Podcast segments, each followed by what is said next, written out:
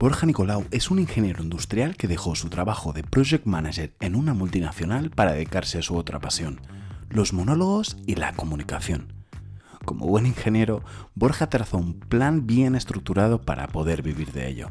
Y la verdad es que al escucharle, el proceso de Borja expone muchas claves que podrían servir para cualquier persona que quiera emprender su propio proyecto. Y sobre todo, no morir en intento.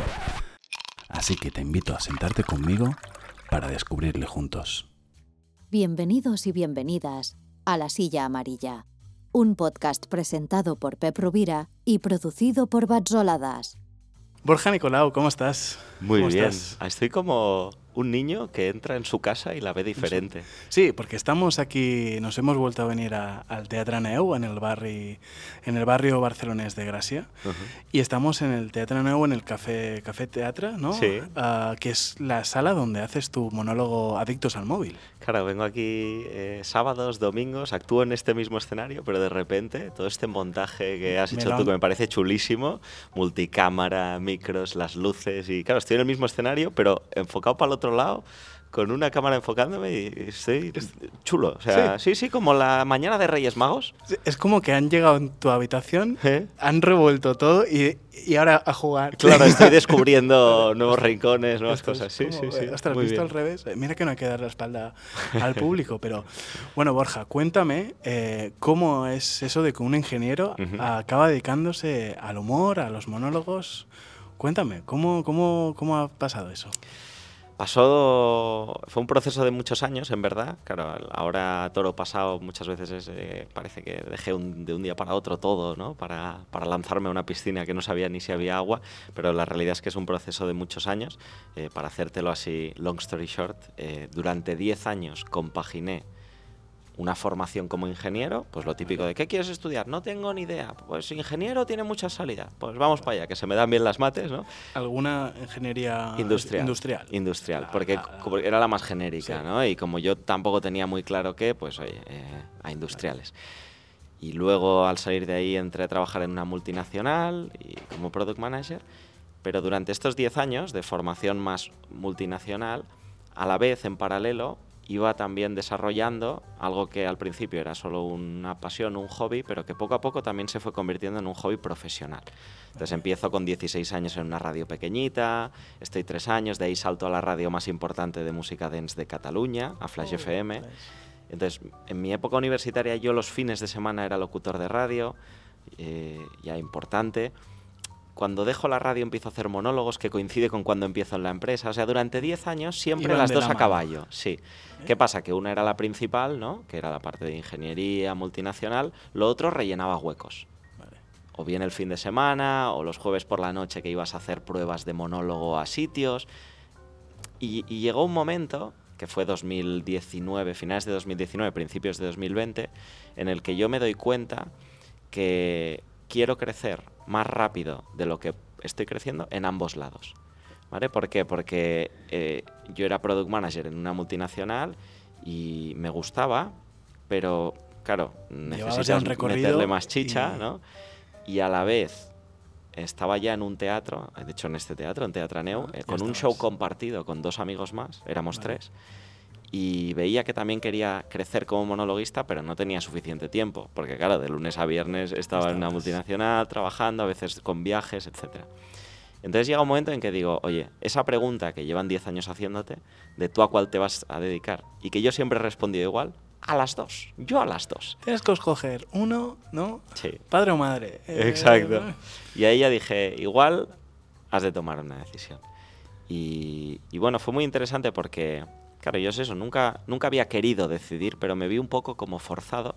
Y en unas vacaciones, que esto pasa mucho, cuando paramos, es cuando nos paramos a pensar, algo que no hacemos muy habitualmente, cogí una libretita en un avión, me acuerdo perfectamente, y, me puse un, un título que era Swimming Pool Plan, el plan de saltar a la piscina. Vale. Y dije, si tú saltaras a la piscina a dedicarte a aquello que te apasiona y de lo que llevas 10 años experimentando, ¿qué cosas podrías hacer y te haría ilusión hacer?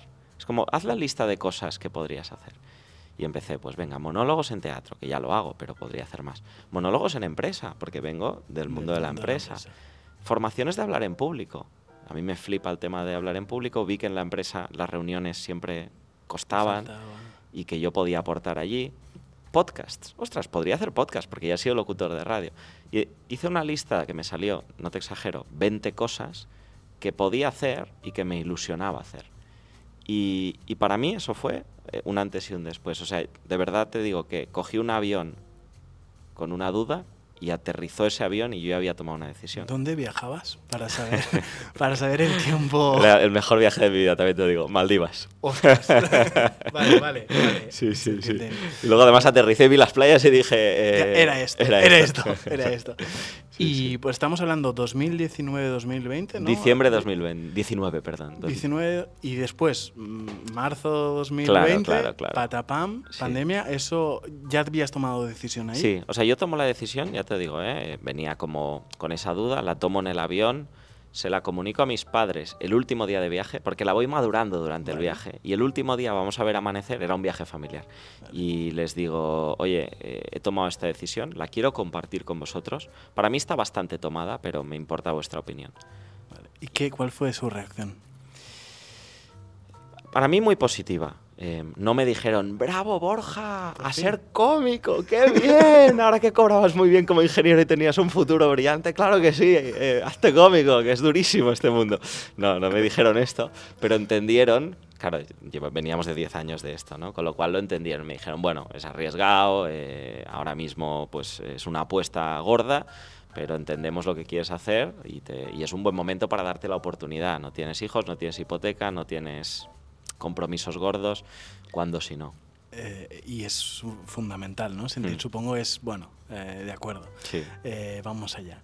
Y a partir de ahí, claro, es el- te tiras realmente a la piscina. Yo lo comunico en la empresa la semana de vuelta de vacaciones. O sea, la primera semana de enero digo, he tomado esta decisión, mm, quiero intentar vivir de todo esto, que hasta ahora es un hobby profesional, y por lo tanto pues me voy a ir. Eh, pactamos un mes de transición para que yo pudiera dejarlo todo listo, etcétera, etcétera, y dejo la empresa el 14 de febrero.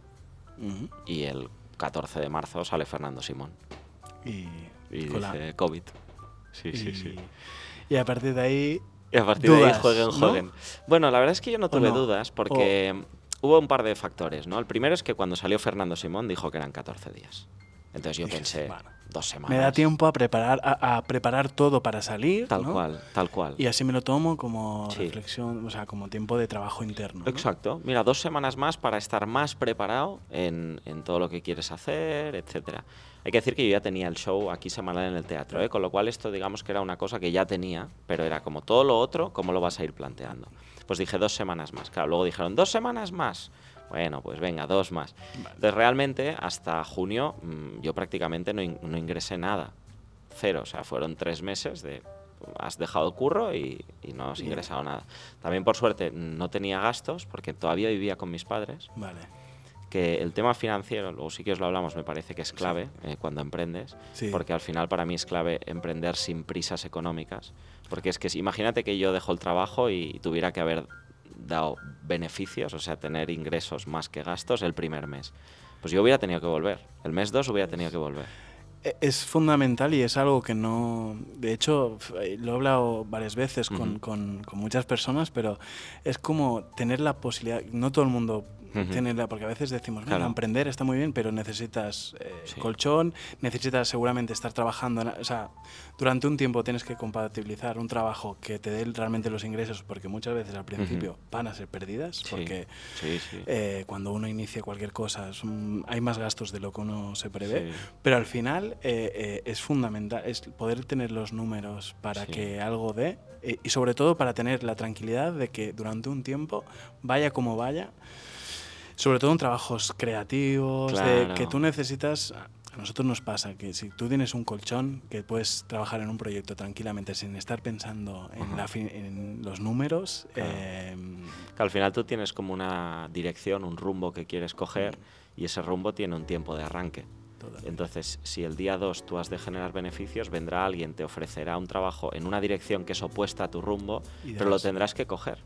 no me queda otra. No claro. me queda otra. Entonces, claro, te permite esa tranquilidad. Yo, mm, de forma muy transparente, te digo, a mí me ayuda muchísimo tener un presupuesto. Yo tengo un Excel donde apunto mis ingresos, mis gastos. Y yo ya lo tenía en aquel momento. Entonces, yo lo que hice fue coger ese Excel y decir, vale, de la parte de no nómina, o sea, yo tenía una nómina en mi empresa, pero todo lo demás, todo lo que estoy haciendo ahora ya de algún monólogo, presentar algún evento de empresa, bla, bla, bla, en los últimos 12 meses, ¿cuánto ha sido? Y yo miré y eran 350 euros al mes. O sea, ni de lejos puedes vivir con esto, ¿eh? Pero bueno, pero eran 350 euros al mes con el tiempo libre que te queda después de un trabajo a tiempo completo en una multinacional. Entonces mi pregunta era, si le dedico todas las horas del día, ¿cuánto puedo llegar? ¿no? Pero entonces yo me hice ese escena, yo me hice dos escenarios. El primer escenario era, durante los próximos meses de emprender, tú vas a subir tus ventas, tus ingresos, 10% cada mes. Es una hipótesis totalmente, ya ves, eh, Ah, chupas el dedo y haces así. 10%, pero, pero, pero es como si tú mm, Sí. dibujar un escenario. que, Exacto. bueno, planteo eso y que además, si lo hago, luego podré medir, ¿no? De decir, mira, Claro. ha sido un 12 o ha sido el 20 Sí. o en un mes, cre- pero al menos te- tienes indicadores, ¿no? Exacto. Y, y además, como ya sabía mis gastos, porque los tenía también de los últimos 12 meses, un año, ya tienes una, también una visibilidad de, vale, mis gastos más o menos van a ser estos. Yo además me iba a independizar, con lo cual ahí metí un poquito de gastos de alquiler. Pero bueno, simulas y dije, vale, a dos años tengo el caso A, que es que mi negocio vaya creciendo, o el caso B. Y el caso B yo lo simulé totalmente eh, ruinoso, es decir, ¿Sí? ingresos cero. Y dije, imagínate que tú estás ingresos cero. Y la pregunta es, ¿cuánto tiempo puedes vivir Aguantar para... con ingresos cero? Porque ese es el tiempo de tranquilidad. Es decir, si el mes 1, el 2, el 3, el 4, el 5 yo no ingreso nada, puedo seguir con el plan, evidentemente con todo lo que vaya aprendiendo y cambiando. Pero no tengo esa urgencia de tengo que volver atrás o ah, y tengo coger que cambiar. cualquier trabajo y dejar ese camino. A mí eso me dio un tiempo, claro, piensa que yo llevaba años trabajando, ya no solo la multinacional, sino todos los trabajitos que había ido hecho, con lo cual había podido ahorrar bastante. Y eso me dio un tiempo que me daba mucha tranquilidad. Y, y es precisamente, es que es esencial poder dibujarte ese escenario, o sea, contemplar diferentes posibilidades, porque el error, es decir, el sentimiento de frustración y fracaso, si tú te lanzas a la piscina, te la pegas, porque hay que asumir que seguramente te la vas a pegar Sí, más o en menos. más intensidad lado, o menos. sí. Entonces, saber que aunque haya la hostia, porque va a venir, que tú te puedas levantar y decir, pero este es el camino. Porque si no, es lo que dices tú, a la primera de cambio que has calculado mal todo lo que podía pasar y que fuera mal, si no, es que vas a volver Sí. a- atrás y además vas a vivir como un, sent- un sentimiento de mm, Sí, no, no ha funcionado. no, fun- no sirvo para él y no, no es y que no- quizá es eh, un sentimiento de no ha funcionado o no he tenido tiempo de ver si funcionaba, Claro. porque imagínate que en el mes 2 has de volver atrás. Como, jolín, toda la liada que he hecho de dejarlo todo para emprender y al final no he podido ni ver si funcionaba o no, porque a los dos meses se me ha acabado el dinero. Claro, es que tú en dos meses no despegas un negocio. Y además, en cualquier hay negocios que son más rápidos que otros, pero en tu caso, que querías dedicarte, ya, ya te dedicabas a ello, ¿no? Pero monólogos, todo, eso necesita mucho tiempo de difusión, de comunicación, de que te conozcan. Cuando ya tienes todo eso, ya, ya te funciona, ya el boca a oreja funciona Sí. mejor, ya te llegan, pero al principio... Entonces, la pregunta es, ¿qué estrategia, cómo lo hiciste, no? Eh, eh, ¿cómo, ¿Cómo afrontaste eso? Eh, entiendo desde la... porque tienes muchas habilidades muy diferentes. Tienen que ver muchas con la comunicación, con, con, inform- con, sí, comunicar, con, trans- con transmitir. Pero ¿cómo, ¿cómo lo planteaste eso? De... Pues mira, te comparto algunas cosas que he ido haciendo y que me han funcionado, que no me han funcionado. Eh, creo que es importante decir, y lo, lo comentabas tú, que creo que esto aplica a cuando te vendes a ti mismo. ¿vale? Yo soy una persona que lo que al final hago es venderme a mí como monologuista, como formador, como presentador. No sé cómo aplica cuando tú vendes un producto. Es decir, quiero emprender para vender zapatos. Quizás es diferente. ¿no? En, en tu caso también es como el mío, porque al final vendes tu talento, tu creatividad como diseñador, como agencia creativa. Tú ¿no? mismo eres el producto. Exacto. Entonces te tienen que conocer y te tienes que ganar una credibilidad. ¿no? Por eso también digo, cuando alguien emprende y, cuántas, una vez una persona, quiero dejarlo todo para hacer monólogos, vale. ¿Cuántas veces te has subido a un escenario? Dos. Hostia, espérate. Espérate. Todavía no le puedes decir a nadie que eres monologuista, ni le puedes enseñar lo que haces porque todavía no has hecho nunca, ¿no? Entonces, yo hay un par de cosas que creo que son importantes. La primera es eh, esa lista que te dije de, que, yo, que yo hice. Al final, esa lista nace de coger las habilidades que tú tienes en base a las experiencias que has tenido o las que ya tenías más o menos innatas ¿vale? y ver dónde una suma de esas muchas habilidades te hace bastante único. ¿Vale? Como, como ejemplo, eh, yo considero que soy bastante único presentando eventos de empresa o presentando eventos institucionales, ¿no? Como conductor del acto. Y dices, ¿por qué? Vale, porque si miras mis experiencias pasadas, yo fui locutor de radio y eso te da una habilidad muy potente para presentar eventos que es conducir el evento, hablar y rellenar huecos, ¿vale? Eso es lo que tienes que hacer en la radio y lo tienes que hacer cuando conduces, sin que te tiemble la voz. Pero además, como tengo experiencia en comedia, puedo hacer eso con un toque de humor. Ya no hay tantos, ¿vale? O sea, con la suma de estas dos habilidades ya no hay tantos. Presentadores habrá 100, eh, me lo invento, con humor 50. Ahora, ¿cuántos presentadores con humor han trabajado tres años en una multinacional, con lo cual pueden entender muy bien el lenguaje, el mundo empresa, qué se espera, qué tono de humor se espera. Aquí ya igual quedan 10. Vale. En mi cabeza estoy viendo un Excel, ¿no? De ahí con. Todo pasa por el Excel en mi vida. y es como, y de repente el algoritmo lo pones Tú vas a ser, pam, es como tirar las cartas pero con el Excel. Como eso del Instagram, el filtro ese de que te sale aquí, vas a ser único en... Único en esto, pam. Pues claro, al final tú tienes una suma de habilidades que te dan eh, como resultado una serie de acciones barra profesiones que puedes ofrecer. En, puede ser formador, formador de habilidades comunicativas, eventos de empresa, en mi caso. ¿no? Entonces, yo lo que hice fue hacer esa lista y agrupar y decir, vale, hay una serie de cosas que son de humor, ¿no? Pues tanto monólogos en teatro como en eventos de empresa, vale, pim pam. Entonces, cuando tienes esa lista de cosas que es, vale, yo voy a ofrecer esto, este es mi objetivo, ¿no? Este sería mi plan. Tienes que hacerle saber al mundo que vas a hacer esto y, que te pueden contratar. Entonces ahí, oye, hay mil, mil opciones, ¿no? Y creo que una cosa muy típica y muy, muy importante en, en emprendimiento siempre es romperse la cabeza. Oye, cuando pensamos en darte a conocer, si hacemos un brainstorming aquí mismo, tú y yo, ¿qué cosas nos vienen a la cabeza? Pues primero llamar a los que tienes conocidos que están en empresas, ¿no? Decir, oye, voy a hacer esto, que lo sepas. Después, sí, buscar, eh, al final lo que estás definiendo no deja de ser casi un plan de marketing, de decir, bueno, ¿qué es, ¿cuál es el propósito? Sí, correcto. Eh, ¿qué, te hace único? ¿Cuáles son los valores? ¿no? Y después, a partir de ahí, ¿dónde, ¿cuáles son los canales? ¿no? ¿Cómo me voy a conectar con ese público? O sea, o ese cliente eh, en este caso. ¿no?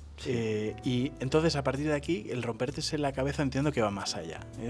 entiendo que va a buscar. Sí, el romperte la cabeza, supongo que es tú en el plan de marketing te saldrán las cuatro o cinco vías típicas, ¿no? De llamo a los que conozco, me pongo posts en Instagram o en LinkedIn de lo que estoy haciendo, pero quizá siempre hay un momento en el que con lo típico no te funciona. No. ¿no? Es como no es suficiente. Entonces te has de romper la cabeza en qué más puedo hacer. Totalmente. Y que la forma en que tengas de entrar a esos mm. clientes dice mucho de ti. Me explico. El otro día le hablaba con alguien que los, un copyright, los copies, ¿no? La forma de, entrar, de encontrar trabajo no puede ser mandar un currículum. Es decir, el propio mensaje, el propio mail, como aquel que dice, tiene que tener eh, un lenguaje. que lo Estás explicando cómo, cómo, escribes. Eh, y en tu caso lo mismo. Es decir, la forma de explicar cómo presentas, cómo comunicas, cómo conduces. Eh, tiene que estar, o sea, lo tienen que ver como de, forma, tienen que ver la esencia de Borja Nicolau, ¿no? Que al final es esa parte de ser capaz de transmitir la credibilidad o ganarte la credibilidad en el momento en que le mandas una propuesta a alguien. Hemos de aceptar, porque también hay siempre una parte de ego ¿no? en el emprendimiento, hemos de aceptar que cuando tú le dices, hola, soy Borja Nicolau a una empresa, la empresa no sabe quién es Borja Nicolau. Entonces, yo creo que es muy, muy importante siempre tener un documento, y un documento puede ser un PDF, un vídeo, mm, no sé, algún soporte muchas cosas que te que explique quién eres y que deje bien claro lo que has hecho, lo que les puedes ofrecer. En mi caso, yo lo primero que hice fue un, nada, un PDF de una hoja diciendo, hola, soy Borja Nicolau, he hecho esto, tengo experiencia en esto, en lo otro, pero era explicado, ¿no? No era un típico currículum. Bueno, y poco a poco me he ido profesionalizando en este sentido y también viendo lo importante que es tener estos documentos. Entonces, yo ahora, si tú me pides un evento de empresa, tengo un PDF donde te mando eh, tres páginas. Eh, lo primero que explico es lo que hago en general para que veas quién soy. Y lo segundo es cómo es un evento de empresa conmigo. Y entonces te pone, pues tengo un estilo fresco, bla, bla, bla. Hay fotos donde me vas a ver en 30 eventos de empresa, que lo dirás, credibilidad, este tío ya ha hecho cosas hay 25 logos y además de empresas potentes, con lo cual otra vez credibilidad. Y por si todavía tienes alguna duda, hay tres vídeos de dos minutos donde me puedes ver presentar en castellano, en catalán y en inglés. Más credibilidad. Entonces, y aún así, mi esto ya es personal, ¿eh? pero mi forma de trabajar es yo te mando esto, pero si tienes cualquier duda, llámame. Porque a mí me gusta el contacto personal. Entonces, si tú tienes cualquier duda, llámame y lo hablamos. Y, y en, en, en, ese sentido, eh, eh, te iba a decir, eh, entiendo que, que, que, una persona como, no sé, como, como tú, no sé, que nos pasa a muchas, a muchas personas, el síndrome del impostor, ¿no? Es mm. decir, claro, uno va una cosa es la, la credibilidad y la otra cosa también es la confianza que tiene uno en uno mismo. Que, que, tú tengas tu propia credibilidad. Claro, es decir, ¿te pasa? Pregunto, eh, eh, ¿qué sientes? Ostras, no sé si... ¿Cuánto tiempo te ha costado decir no, no? Eh, y orgullosamente decir, me dedico a eso, soy un buen, gran profesional. Porque muchos trabajos, trabajos además creativos, siempre nos pasa que tenemos ese como de... Mm, no sé si... ¿no? sí, sí, sí. Tener la confianza en uno mismo. Yo creo que cuando eh, esto que estás haciendo parte de esa suma de habilidades muy buena, ya tienes una buena base, ¿vale? Es decir, a mí hay veces que me piden que haga más un rollo animador, ¿vale? Imagínate, vamos a tener un grupo de gente tomándose un cóctel y queremos que pasen cosas.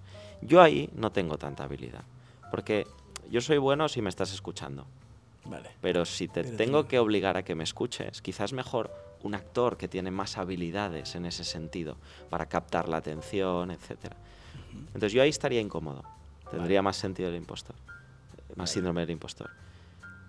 Claro, al principio quizá las coges estas cosas porque tampoco lo sabes tanto, ¿no? Que, la experiencia que, te va dando y, al final también ser muy honesto con uno mismo y saber dónde están nuestros propios límites. Claro, Esto se me da bien, mira, esto te recomiendo que para este evento o... Mm, sí y juega en precio también, ¿no? Es decir, ahí donde sabes que eres un crack, cóbralo fuerte, porque has de estar convencido de que lo vale.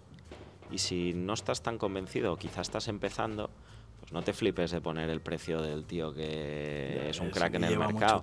Yo lo digo, o sea, yo ahora, eh, yo cobro, no, tampoco ha pasado tantísimo tiempo, pero yo ahora cobro el triple de lo que cobraba el primer evento de empresa que hice.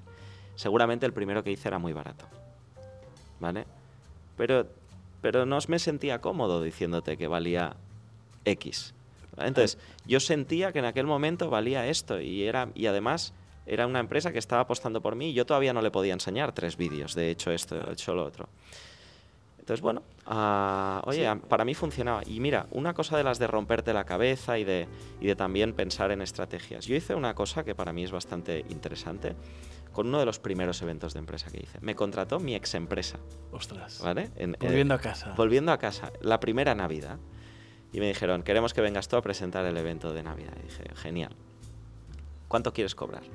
Y les dije, mira, yo te puedo pasar un precio, pero tenemos confianza, ¿verdad? Y os quiero mucho. Entonces quiero hacer una prueba con vosotros, porque me va a servir a mí y os puede servir a vosotros. Que es, yo no te voy a dar el precio, lo marcas tú y no me lo dices. inversa, pero no. bueno, yo le dije, tú no me dices el precio hasta el día después del evento. Yo no quiero saberlo, porque yo, siendo tú, la empresa que además le, tengo mucho cariño, lo voy a hacer al 100%, me da igual si me pagas uno o diez, ¿vale? Pero esto me sirve porque tú vas a marcar un precio que tú consideras que es un precio de mercado. Y esta empresa hace muchos eventos. Con lo cual a mí tú me estás diciendo cuál es el precio estándar de mercado que pagarías ahora mismo por mí. Y yo ya tengo una referencia. Si el día después del evento, después de haberlo hecho con todo el cariño del mundo, a mí me parece alto, para mí es una pista de que yo estaba cobrando bajo. Y si me parece bajo, me cago en todo y ya está. Pero te quiero mucho. Tengo que revisar el Excel un momento. Exacto, exacto. Pues claro, esta es una cosa que se me ocurrió y que a mí me ayudó mucho a ver un poco por dónde están los precios cuando todavía yo no tenía tanta visibilidad de por dónde están los precios. ¿Vale? Entonces, bueno, eh, ir, pensando en estas cosas y aprovechar y decir, en esos primeros eventos que haces, has de pensar en futuro también. Entonces, es decir, yo ahora este está confiando en mí casi a ciegas. ¿El siguiente lo hará a ciegas? No, pues quizá tengo que invertir en que vengan unos cámaras a grabarme en estos primeros eventos para que yo tenga un vídeo de cara a los próximos que vaya, decirles, esto es lo que hago yo. Entonces siempre es pensar cómo, cómo demuestro credibilidad a la gente que me está contratando. Las primeras veces no la tienes. Yo siempre recordaré eh, cuando hice la primera formación de empresa y me dijeron, ¿y tú para qué empresas has hecho esto? En la reunión previa a contratarme. Y les dije, para ninguna. También creo que hay que ser honesto. No, no, ¿eh? Y es que que- Le dije, mira, para ninguna. Pero tengo todos estos años Claro. ah, trabajando, dedicándome en esto, en esto, Mm. en esto, que son eh, habilidades que Ujú. me sirven para hoy Claro. poder ayudar en eso. Sí. Tienes, eh, decías, muchas habilidades diferentes que Ujú. las has cruzado para ver en qué eres único. Sí. Y, y a veces eh, hay como esa eterna duda de qué es mejor, diversificarse Ujú. o diversificar o especializarse, ¿no? Porque también estamos en un mundo Ujú, que, que es como hay que ser el mejor en una cosa, ¿no? Ya. Mm, Cuando eres autónomo, sobre todo, Sí. cuando eres eh, emprendedor, ¿hacia dónde?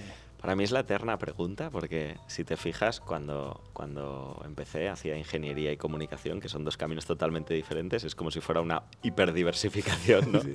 Pero cuando decidí dedicarme a toda la parte de comunicación, volví a abrir caminos. Ahora hago cosas de humor, cosas de formar en hablar en público, incluso hago alguna cosita más rollo crecimiento personal. Tengo el podcast de entrevistas a gente que ha hecho cambios de vida, etc. Entonces, como otra vez, Borja, te has diversificado, ¿no?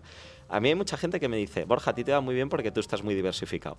Y luego vienen los expertos y te dicen, hay que súper especializarse.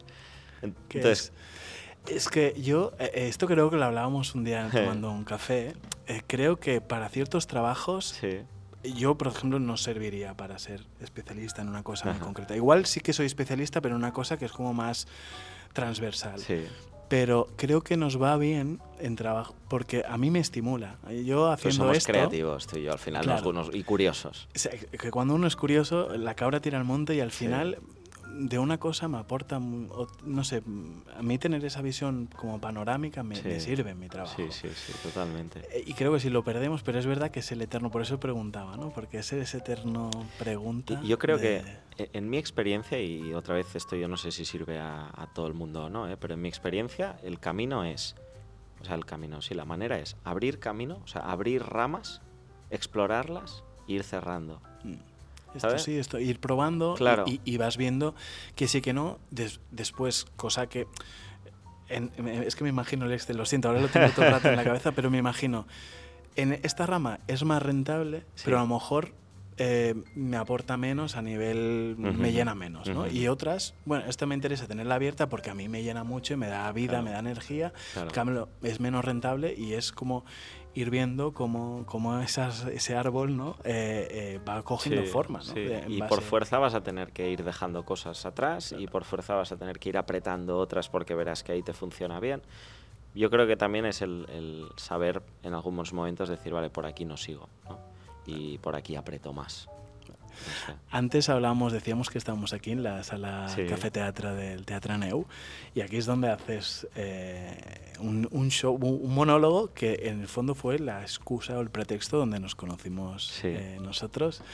Cuéntame, este Adictos al Móvil, ¿cómo surgió eh, y cuánto adicto al móvil y a otras cosas, pero al, al móvil sobre todo hay? ¿Cómo surgió eh, este? Bueno, esto en verdad yo, yo quería en mi emprendimiento trabajar con un gran diseñador y dije, tengo que crear un buen show para que Pep acepte hacerme el cartel. Y Gracias entonces- Borja, luego te pasaré el sobre con...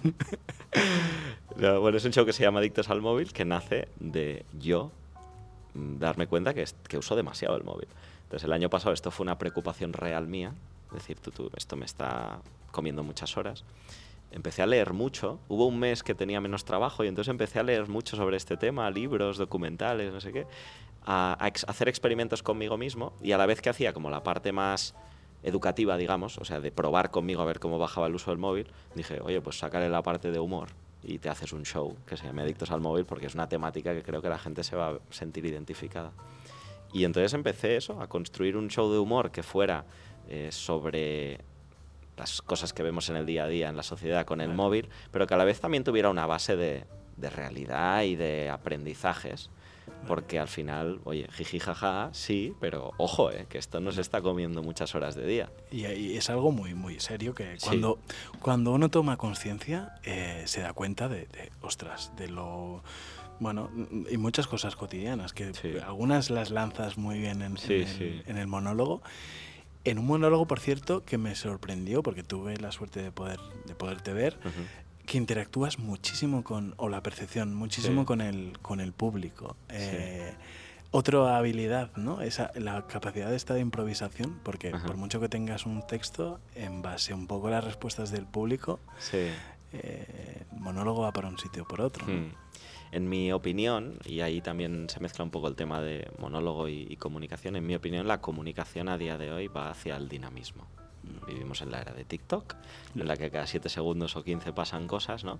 Y yo tengo la sensación que, a menos que seas el guionista más brillante de España, cosa que yo no soy, hay que ser honestos, eh, es muy difícil sostener una hora y cuarto tú hablando con un micrófono y basta. ¿no? Entonces, todo lo que le dé dinamismo suma. Y a la gente le gusta esta parte de interacción, siempre y cuando no sea con ellos. ¿eh? Esta es la clásica de, me gusta que interactúes mientras, excepto si es conmigo. Entonces, yo es una cosa que siempre he tenido en mis shows, a espacios controlados, espacios controlados para la interacción porque como decía mi profesor de monólogos, eh, interactuar con el público es jugar a la Ouija. No, claro. Te puede salir muy bien y muy mal. ¿no? Es que el éxito no del, monólogo eh, eh, está sujeto a la energía también, claro. si te dan juego o no. ¿no? Claro, claro. Entonces, bueno, tengo algunos espacios en el show en los que, en base a premisas que lanzo, tipo, hay gente que se crea un grupo de WhatsApp consigo mismo. Y entonces la gente se ríe, todo, venga, ¿y cuál es el nombre que le habéis puesto a vuestro grupo de WhatsApp? Y entonces ahí salen cosas. Pa, pa, pa, pa, y vuelvo al monólogo, ¿no? Y luego, pues, ¿quién tiene aplicaciones raras? Hablo con el público y vuelvo al monólogo. Y entonces, creo que eso le da un, bueno, le da registros diferentes al monólogo, igual que jugar con la pantalla, que a mí me gusta mucho también poner imágenes. Porque, ¿qué, es lo más raro que ha surgido de, de, de este es que, claro, piensa que ahora estoy que cada, hago tres a la semana, entonces me hacen, me, salen unas aplicaciones, pero la semana pasada salió una aplicación para petar granos, por ejemplo.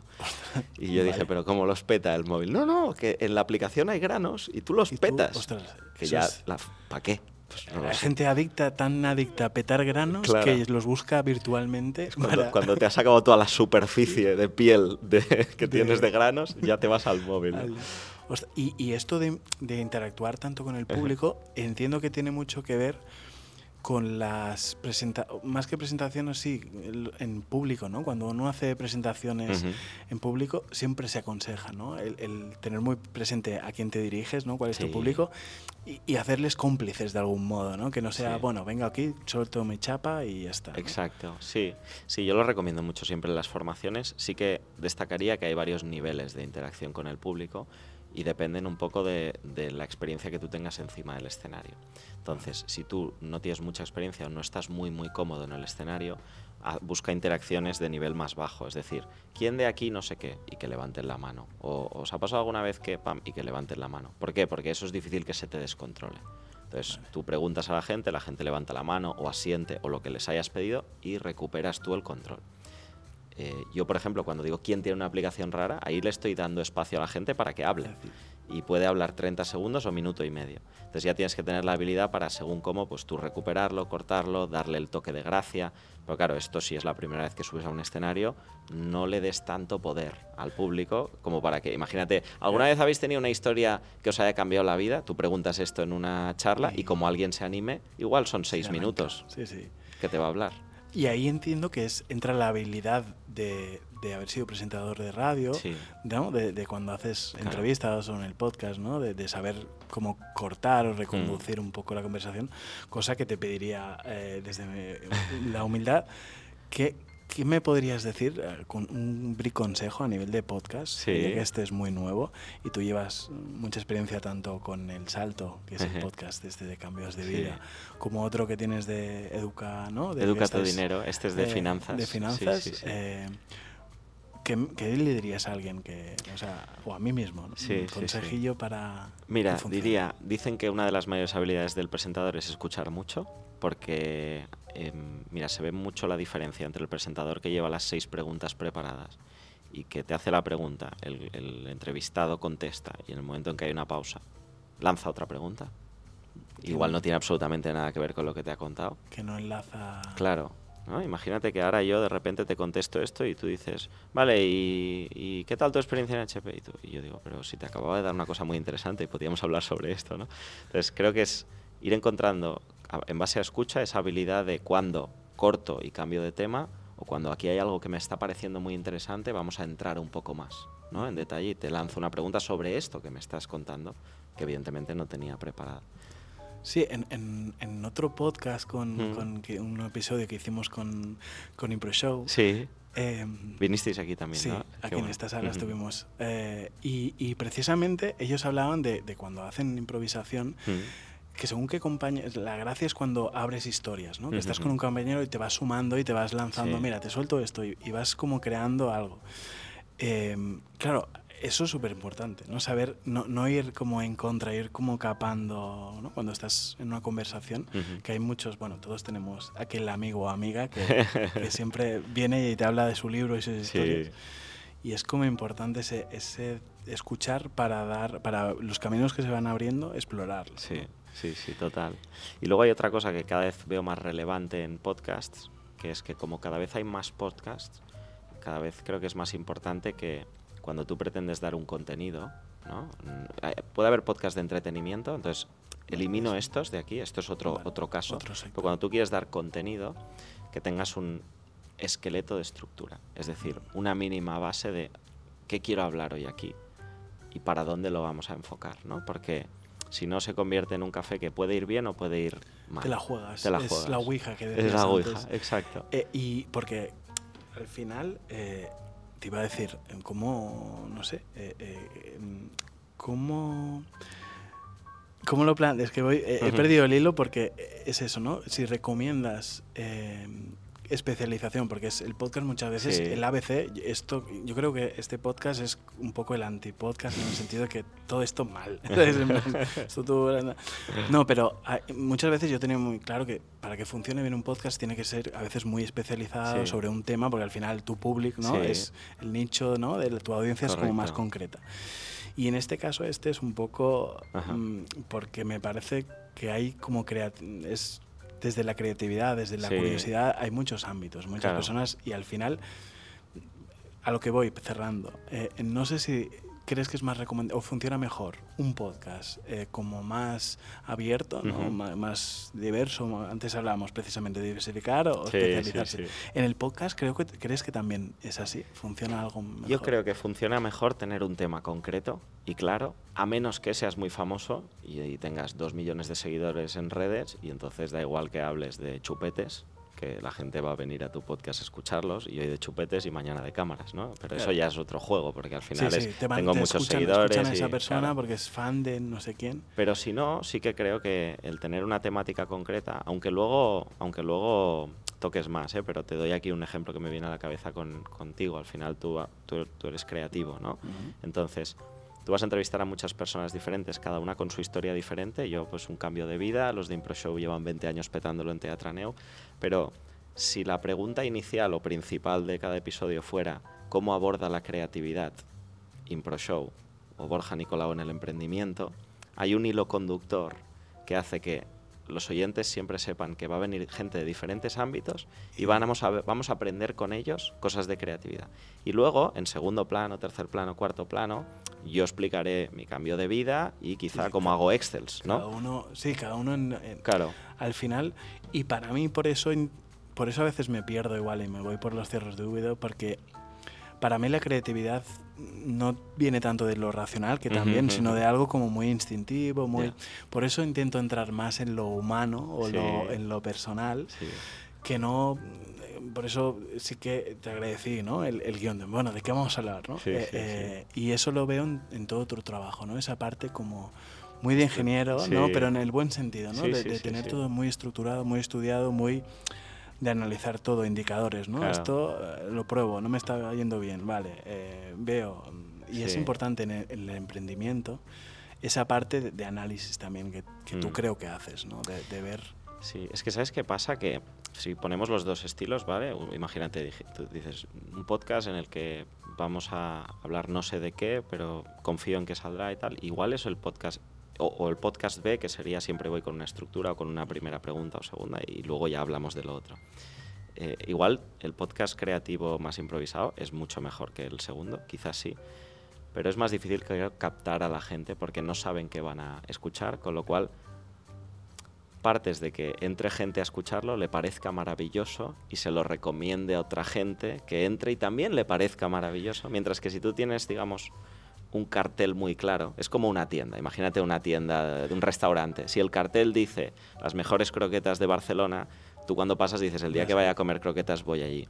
Pero si el cartel pone pasa y a ver qué hay hoy. Claro, al final, y tiene que ver como que si cada episodio es verdad, es diferente a nivel de estilo, a nivel de. Claro, ahí, ahí te, vas a quedar loquísimo, pero sí que entiendo que tiene que haber ese punto o ese hilo conductor entre que, que, tú al final, si los escuchas todos, te puedas hacer una foto sobre algo, ¿no? De decir, ostras, pues mira, veo diferentes formas de abordar. Para mí es la creatividad pero la creatividad también desde lo, desde lo personal. lo personal exacto. Para mí es que van, cada vez tengo más claro que va, va muy ligado. Y que sea sobre todo algo muy cercano. Antes hablabas como de muchas Cs, ¿no? Que te conozcan, que tengas credibilidad, ¿no? confianza. Cercanía. Cercanía, para mí también eh, es fundamental. Y luego complicidad también, lo que decíamos, ¿no? Ese punto de que tú lo tienes con tu público, con tu audiencia cuando haces un show. Yo creo que esto se percibe, es decir, tú y yo ahora mismo estamos a gusto. Eh, y yo creo que el público, la audiencia, quien esté escuchando este episodio, percibe esto, que estamos a gusto, que no, eh, a mí no me están molestando tus preguntas, no me están incomodando, a ti no te están pareciendo raras mis respuestas, ¿no? Y que, fluye la cosa. Y, pero claro, esto, tú y yo ya nos conocíamos, ¿no? Pero ah, igual un día entrevistarás a alguien que no. Entonces, yo, por ejemplo, en el podcast de finanzas lo que hacemos es tenemos una reunión previa de media hora, siempre, con los invitados. Y sirve para romper el hielo, para pactar un poco cuáles son los temas básicos que queremos tocar y a partir de ahí fluiremos. Pero uno, ya nos hemos conocido y dos, ya sabemos más o menos qué abordamos, ¿no? Porque al final la experiencia de una persona siempre te permite hablar seis horas si quieres, pero tenemos media hora o 45, entonces hemos de centrarnos en dos o tres cosas. ¿Futuros proyectos que supongo que tienes ahí, ahí en mente? Eh, mira, futuros, ahora te diría que estoy en un momento en el que mi futuro proyecto es consolidar los proyectos y seguir mm, estando tan... Ahora la verdad es que estoy en un momento muy bueno, ¿no? Entonces quiero simplemente, pues tengo un show que funciona, Adictos al Móvil, pues seguirlo trabajando para que siga funcionando. seguir haciendo formaciones de hablar en público. Estoy, estoy disfrutando con todo lo que hago y el proyecto es seguir, ¿no? Seguir. Seguir si me dijeras, ¿tienes algo nuevo que hay en la cabeza que te haga ilusión? Tengo la ilusión de hacer una charla sobre emprendimiento en la que hablo mucho justamente de esto, ¿no? de cómo una suma de cualidades te permite ser único en algo y que otras cosas me han funcionado a mí o a las 30 personas que he entrevistado en el Salto Podcast, en mi otro podcast, y qué podemos aprender de toda esta gente que ha emprendido. Pero lo veo a medio, medio plazo, no tengo ninguna prisa y soy consciente de que necesito horas para lo que tengo ahora, ¿no? Entonces, bueno, las iré encontrando y no tengo prisa. Pensaba que ibas a decir uno de mis sueños era volver a Mallorca a comerme una ensaimada. Bueno, hombre. es que, esto no lo pongo en sueños porque lo tengo como que va a pasar, ¿eh? Esto ya es un... Bueno, en junio vengo a pues, verte. Tengo que decir que el día que quedamos en su oficina que además no nos habíamos visto nunca personalmente, íbamos a ver eh, la primera propuesta de cartel de Adictos al Móvil que había hecho Pep. Yo desayuné justo antes, de hecho llegué 10 minutos tarde porque quería desayunar y cuando llego veo que tiene tres ensaimadas, digo, ostras, Pep, lo dicho, que acabo de desayunar en la esquina. Es que lo que tiene ser caótico e improvisar mucho es que luego, claro, pasan cosas eh, impredecibles. Gracias Borja por este ratito en la silla amarilla, por haberte sentado con nosotros.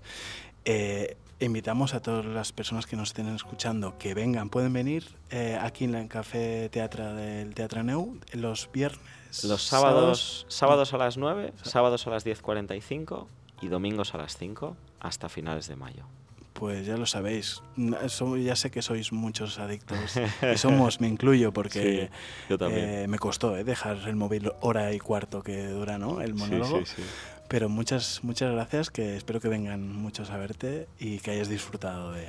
Lo he disfrutado mucho y muy brevemente, si me dejas decir una última cosa, tú que has dicho esto de que eres más caótico y tal, tengo que decir que lo que más, más, más, más, más me gustó de trabajar contigo es la estructura, profesionalidad y rigor, y rigor con el que me presentaste aquel día que vine a Mallorca, el cartel que me estabas proponiendo para mi show, las diferentes opciones y cómo habías llegado a esto.